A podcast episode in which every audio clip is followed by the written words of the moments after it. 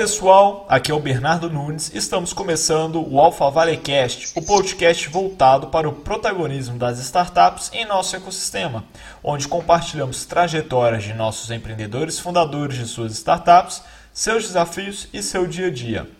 O nosso podcast está disponível no Spotify e Anchor, e você encontra todos os episódios também em nosso site alphavalley.org o link das nossas redes sociais e grupo de discussão e relacionamento estão na descrição desse episódio.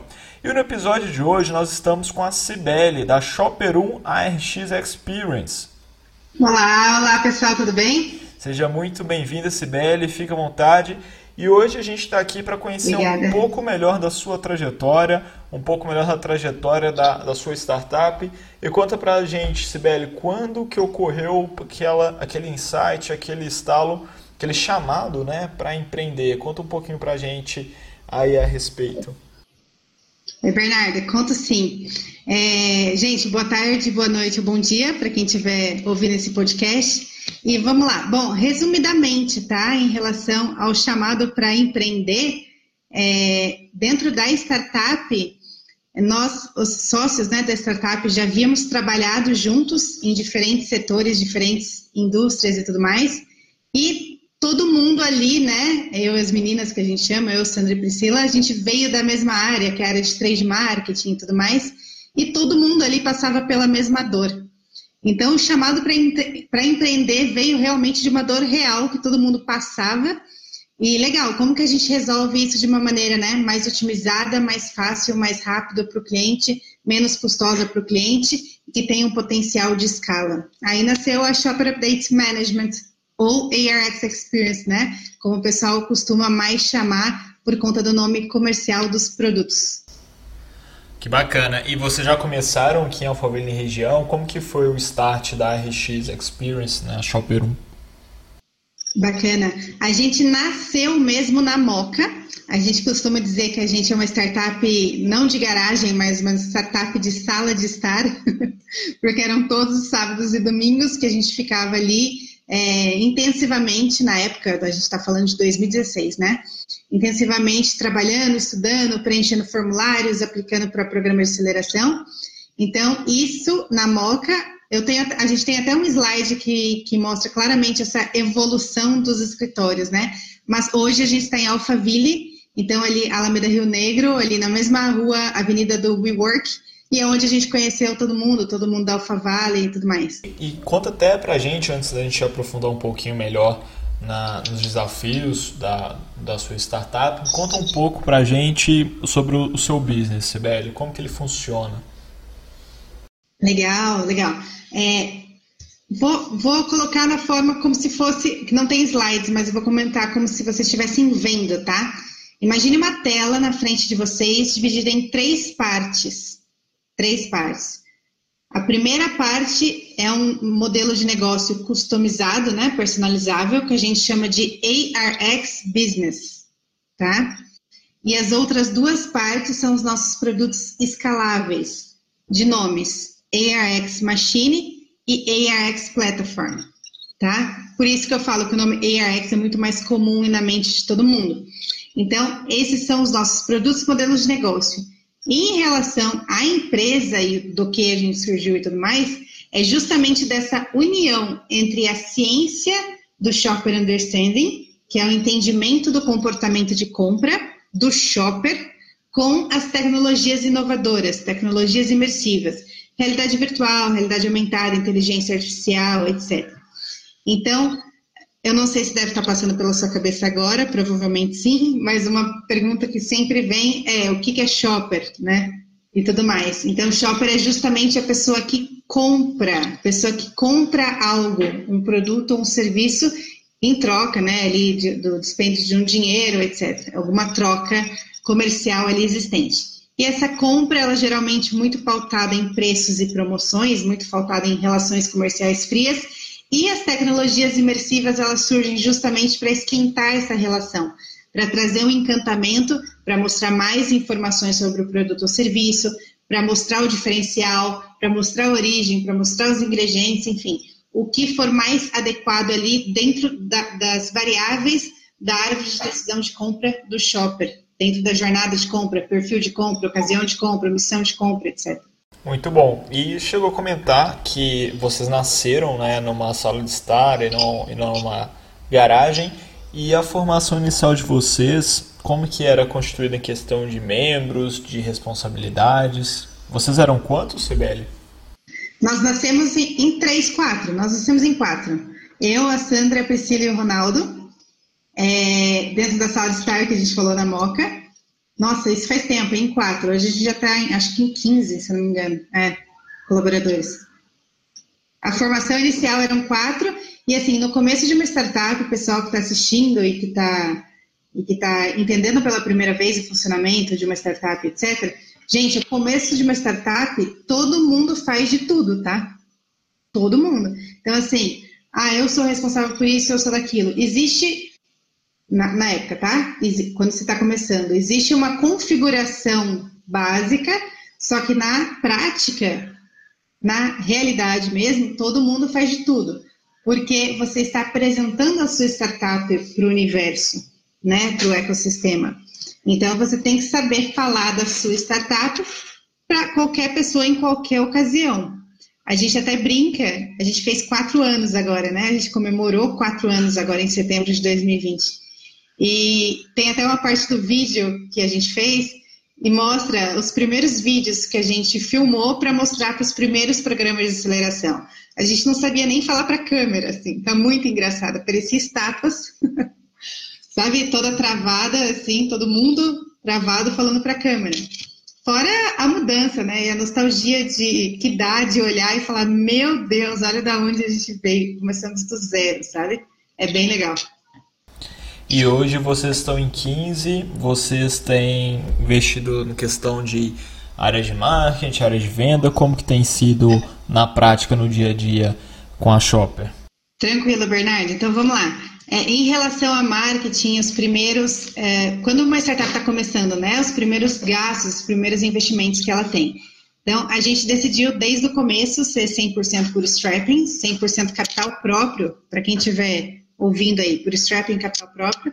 É, e aí, dentro desse setor, dentro desse cenário, e ao máximo 100% por strapping, até a conclusão dos produtos escaláveis, até a validação dos produtos escaláveis, até tudo isso estar tá certinho.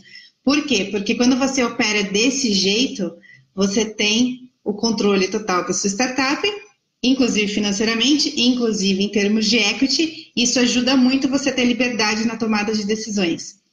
Existem outros caminhos para quem estiver assistindo, é, não sei se, é, direito qual é o teu público é, real, mas para quem estiver assistindo, é, tem outros caminhos, tá, pessoal? Se vocês quiserem ir atrás de investidor anjo, por exemplo, é um caminho também. A gente optou por não, por todas as consequências, enfim, que ter um venture builder ou ter um investidor anjo é, se relaciona, né? Dá como consequência no dia a dia real mesmo, dia a dia de uma startup. Mas e o, e o seu chamado para empreender? Você sempre empreendeu, sempre sonhou em empreender trabalhando antes em uma empresa? Como que foi?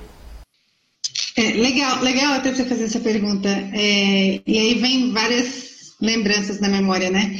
É, antes da Shopper mesmo, antes da gente fundar a Shopper, é, eu empreendo acho que desde os 15 anos de idade.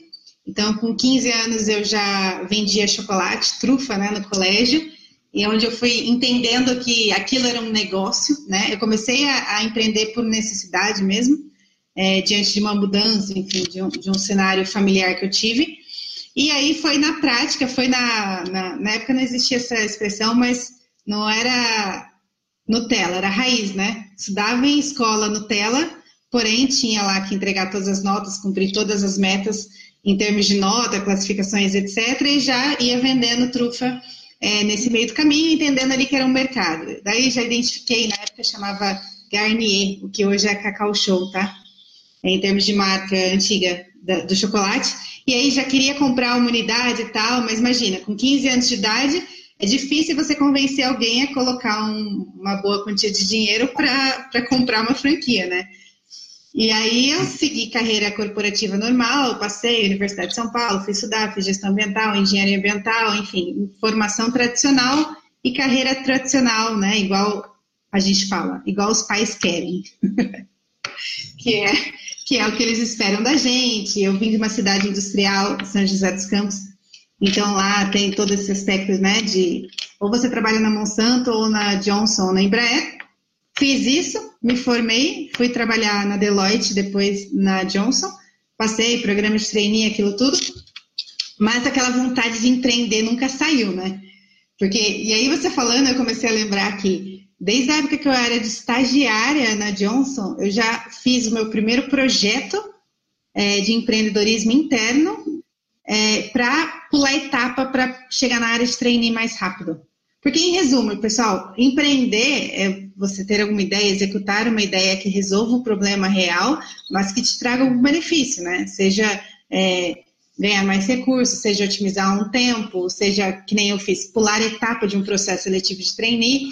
Então, eu já juntei ali o último agradável. Então, empreender está mais como característica. E isso eu vejo claramente, por exemplo, hoje nos meus sócios, todos, é, tem ali o perfil empreendedor. E sempre teve, não foi só comigo. Lá no anterior, eles também já tinham o perfil empreendedor, tanto que teve um match. Isso é importante para a formação de qualquer startup, tá? Sensacional, Sibeli. Muito bom conhecer um pouco melhor esse lado, saber que algo praticamente inato, né? A gente começou desde cedo a colocar a mão na massa, a pensar não só estruturar, mas também idealizar um negócio. E você comentou do processo que vocês começaram em 4, hoje estão em 15, e como que foi o desafio desse crescimento, né? Todo mundo sempre pergunta quais são os passos de uma startup, os seus desafios desde a validação, mas principalmente do seu crescimento, questões de cultura, enfim. Conta como que foi esse processo aí com vocês na Shopper? Bacana. É interessantíssimo esse ponto. Por quê? É, quando a gente conversa com outras startups, né, que estão começando e tal, é, é interessante ver como que tende a percorreu o mesmo erro que a gente percorreu lá no início, né? E isso é geral, não é só para a gente, é com todo mundo. É, em termos de, é, por exemplo, ah, precisamos crescer, ah, contrata, vamos contratar, vamos contratar, e contrata. Só que, por exemplo, a gente não tem todos os skills para definição de papéis e responsabilidades de que uma pessoa vai trabalhar. Por quê? Isso não só a gente, isso todo mundo. Por quê? Porque é a primeira vaga para aquele papel que você vai abrir. Então, naturalmente, tem erros e acertos. E a segunda, tem muito mais acertos, menos erros. E a terceira, muito mais acertos, chiquinho de erro. E assim vai. Então, esse crescimento que a gente fala, em termos, inclusive, quantitativos em número de, de colaboradores, passou por tudo isso, obviamente. Né? Na época não tinha podcast, não tinha canal de YouTube, não tinha essas coisas ensinando, por exemplo, como fazer da forma correta. E, por exemplo, contratar, a gente tem ah, uma profissional de RH dentro da empresa. Contratar para dentro da startup. Contratar para startup é diferente de contratar para uma empresa tradicional, enorme e tudo mais. Por quê? Porque o cara que está lá, ele vai aprender junto com você. Ele tem que vestir a camisa junto com você. É, não tem horário fixo de bater o cartão igual tem empresa grande, é, deu seis horas pouco pilates, entendeu? É ali foca até entregar o resultado. Então, esse perfil intraempreendedor, além dos sócios, é importante que esteja também nos colaboradores. Em toda e qualquer startup, independente do tamanho, independente do setor de atuação. É aquela famosa mentalidade de dono, né, Sibeli? Exatamente, é, é vestir a camisa mesmo. Isso mesmo que você falou, mentalidade de dono. Legal. E isso foi algo que foi sendo muito praticado, foi algo que foi buscado também nos seus integrantes ou também teve um trabalho para algum Culture Code, até para o pessoal ambientalizar mais sobre a questão de Culture Code? Teve um trabalho, sim, é, não desde o início, né? No início, que nem eu comentei, foi erros e acertos, mas, por exemplo, hoje a gente já tem os nossos valores definidos, é, não publicados, tá? Mas definidos, em que a gente já analisa tudo isso até antes do momento da contratação e se você pudesse dar um conselho para quem já validou a sua ideia e está buscando aí expandir conforme igual você tiver esse boom, o que, que você diria que seria fundamental aí para quem está ouvindo a gente, um empreendedor que está com a sua startup pronto para decolar? Legal, Bernardo. É, pra, show de bola. Para quem está empreendendo e para quem, por exemplo, você falou pronto para decolar. Pronto para decolar, você diz produto validado, já tudo certo? Exato, aquela base de cliente ali pronto para escalar, aumentar time, testar novos canais. Até um parêntese antes de você responder, quem já escutou que outros episódios nossos aqui sabe que a gente fala muito, também se quiser até opinar sobre isso, mas a gente comenta muito aqui que nessa parte inicial é muito importante fazer aquele mantra né? Qual mantra que é? Um produto, uma dor, uma, um nicho, um canal e uma solução. Né? Aquele foco inicial para ter aquela tese validada e aí sim decolar. Mas conta pra gente que conselho que você daria. Show. É, que nem você falou. É exatamente o que você falou. Então, por exemplo, para quem está pronto para escalar, para quem está pronto para decolar, né? Que a gente fala, é, você tem que ter ali funções e responsabilidades muito bem definidas. Então, lembra que a gente falou que no começo é, é meio que né, todo mundo faz tudo, etc. Logo no, no, na etapa de tração e escala de uma startup, papéis e responsabilidades muito bem definidos, é, metas muito bem claras e definidas, propósitos muito bem claros e definidos, e é, claramente atrelado ao atingimento de metas. Então, por exemplo, nem você falou nicho, a gente tem, por exemplo, a ARX Machine, que só dentro dela tem quatro setores de atuação diferentes. Tem as pessoas que cuidam da expansão, abertura de portas de shopping center Brasil. Tem as pessoas que cuidam da expansão, abertura de shopping center dos Estados Unidos. A ARX Platform, tem a pessoa que cuida aqui. ARX Business, depende. Você está falando de packaging experience, você está falando de turismo, você está falando de indústria, você está falando de varejo. Cada pessoa tem uma área específica, uma semântica, uma nomenclatura, um conhecimento tácito, né? Uma experiência adquirida naquela área. Então, cada pessoa vai falar com aquele setor do mercado. Então, que nem você falou, um produto, uma dor, uma pessoa, etc., sempre tudo alocado. Sibeli, seguindo esse raciocínio do crescimento, qual que é a sua visão a respeito de programa de aceleração, de mentores, Legal, Bernardo. É, isso é importante, pessoal, pelo seguinte: é, para quem está começando a empreender ou quem está começando a montar uma startup, por exemplo, é, não, não acreditem, não caiam na tentação de querer fazer tudo sozinho. Ah, mas eu já vi startup, tá? Que é, ah, mas eu sou diretor de uma multinacional, tal, tenho 50 anos, startups mais sênior, digo é, e vou empreender, então eu já sei tudo. Não caia nessa tentação. Você está entrando num setor totalmente diferente, ambiente totalmente diferente, e é praticamente um universo totalmente diferente. Então, sempre conte com a ajuda de mentores, sempre conte, se inscreva em programas de aceleração. Tem vários, posso citar alguns já, se for o caso, mas sempre conte com a ajuda de pessoas que podem ser até mais novos do que você, mas eles têm mais experiência nessa área do que você. E mentores, eu digo, não necessariamente mentores particulares, não é isso. Tem redes, por exemplo, hubs de inovação, hubs de empreendedorismo, por exemplo, Alpha Valley, e lá as pessoas conversam, lá as pessoas trocam, lá aí, né? Que agora estou gravando aqui de São Paulo, coronavírus. Mas lá no Alpha Valley as pessoas conversam, trocam mensagens, tem grupo de WhatsApp. Então, a, o pessoal ali é bem próximo, um ajuda o outro. Então, para quem está começando, além de ter mentores, além de se inscrever em programas de aceleração, conte com a ajuda desses hubs, desses polos de inovação. E aí, em Alphaville, a gente tem um incrível que é o Alpha Valley. Então, se conecte, vá a encontros, agora não presencial, por conta do corona, mas é, digital, Instagram e tudo mais. Assim que acabar o coronavírus, todo mundo se encontra e tem happy hour. É super divertido, além de tudo, né, Bernardo?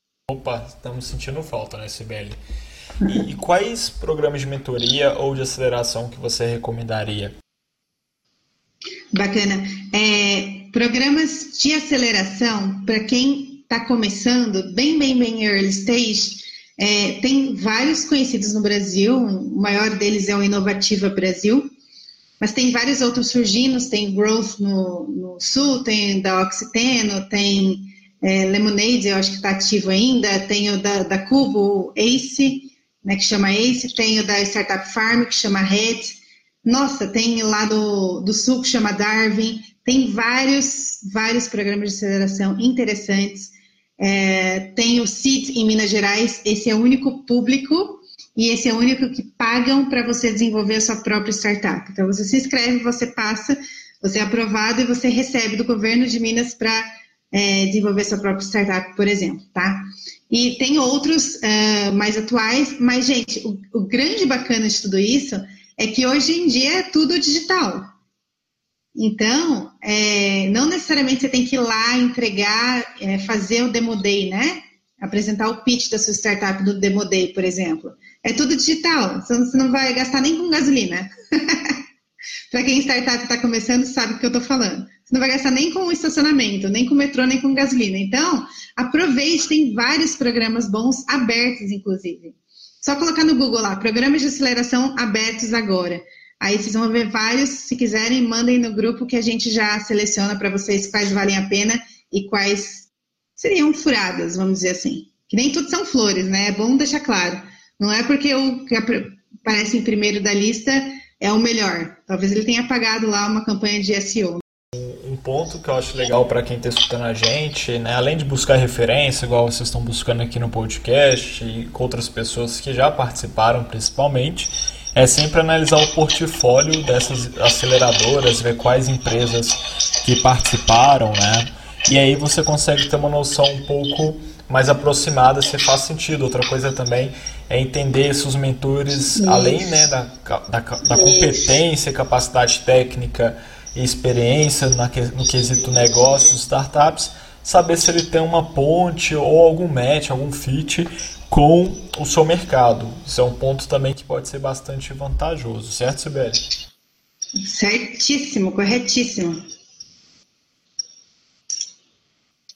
Bom, e aproveitando, saindo um pouquinho dessa ótica do business e da trajetória pessoal empreendedora da Cibele, a gente sabe que é muito desafiador né, a questão da diversidade nos ecossistemas, no mercado em si, e muitas vezes o público feminino acaba perdendo ou protagonismo, ou perdendo espaço, sofrendo alguns desafios, objeções ou problemas né, nesse processo, os quais de forma alguma deveriam.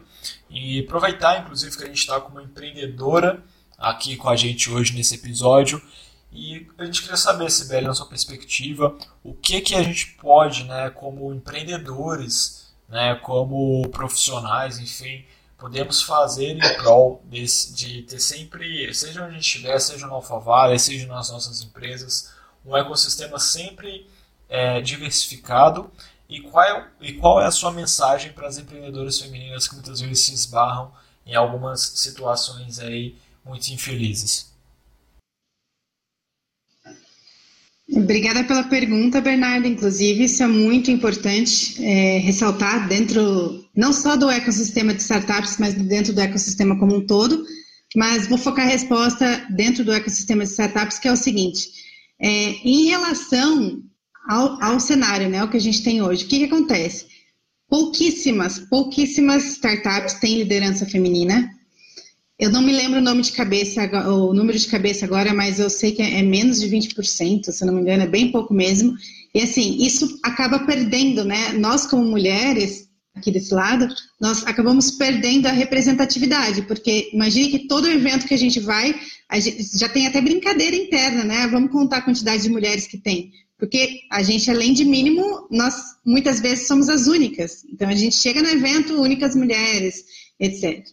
E isso impacta não apenas na representatividade, mas como na startup mesmo, porque você acaba desmotivando de ir num lugar que você não se sente representada e acaba buscando outros. Então, hubs de inovação, é, polos de inovação, igual a Alpha Valley, por exemplo, até empresas, é, devem se atentar a isso porque é uma forma, você trazer diversidade de mulheres, né, incluir mulheres lá dentro, é uma forma de atrair mais mulheres. E mais mulheres, mais ideias, né? É, não que uma, ah, startup de mulher é melhor do que de homem, não tem. A gente, no dia a dia, a gente não trata dessa diferença.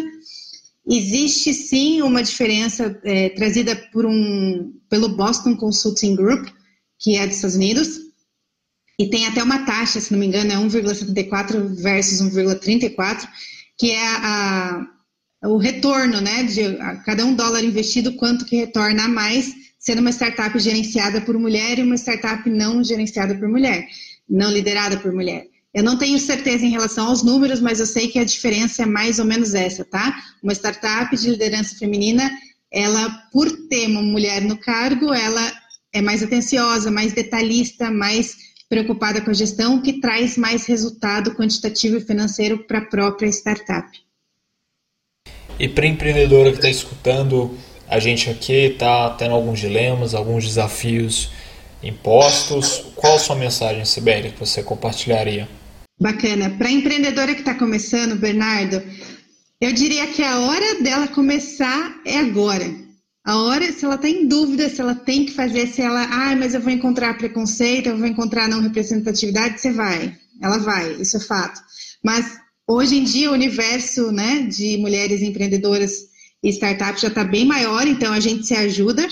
E em segundo motivo, porque estão tendo iniciativas no mercado para fomentar a participação de mulheres empreendedoras.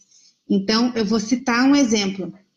Teve um recentemente chamado Mulheres Inovadoras, desenvolvido pela FINEP, que é a Fundação Brasileira, e ela chamou 20 startups lideradas, é, liderada, liderança feminina para participar. E nós fomos uma delas, 20 startups Brasil, tá? Liderança feminina. Nós fomos uma delas.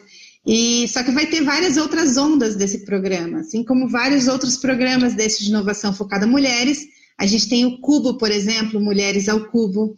A gente tem outros programas aí surgindo, sempre voltado para mulheres. Então, para quem está assistindo, pessoal, para o que você estiver fazendo, estiver lavando louça, estiver cuidando do filho, estiver. Para, volta essa parte do áudio, escuta de novo, porque é a hora de vocês irem começar a empreender é agora. Sensacional. Então, pessoal, recado dado. Não deixem de investir no sonho, no propósito de vocês, de colocar a mão na massa.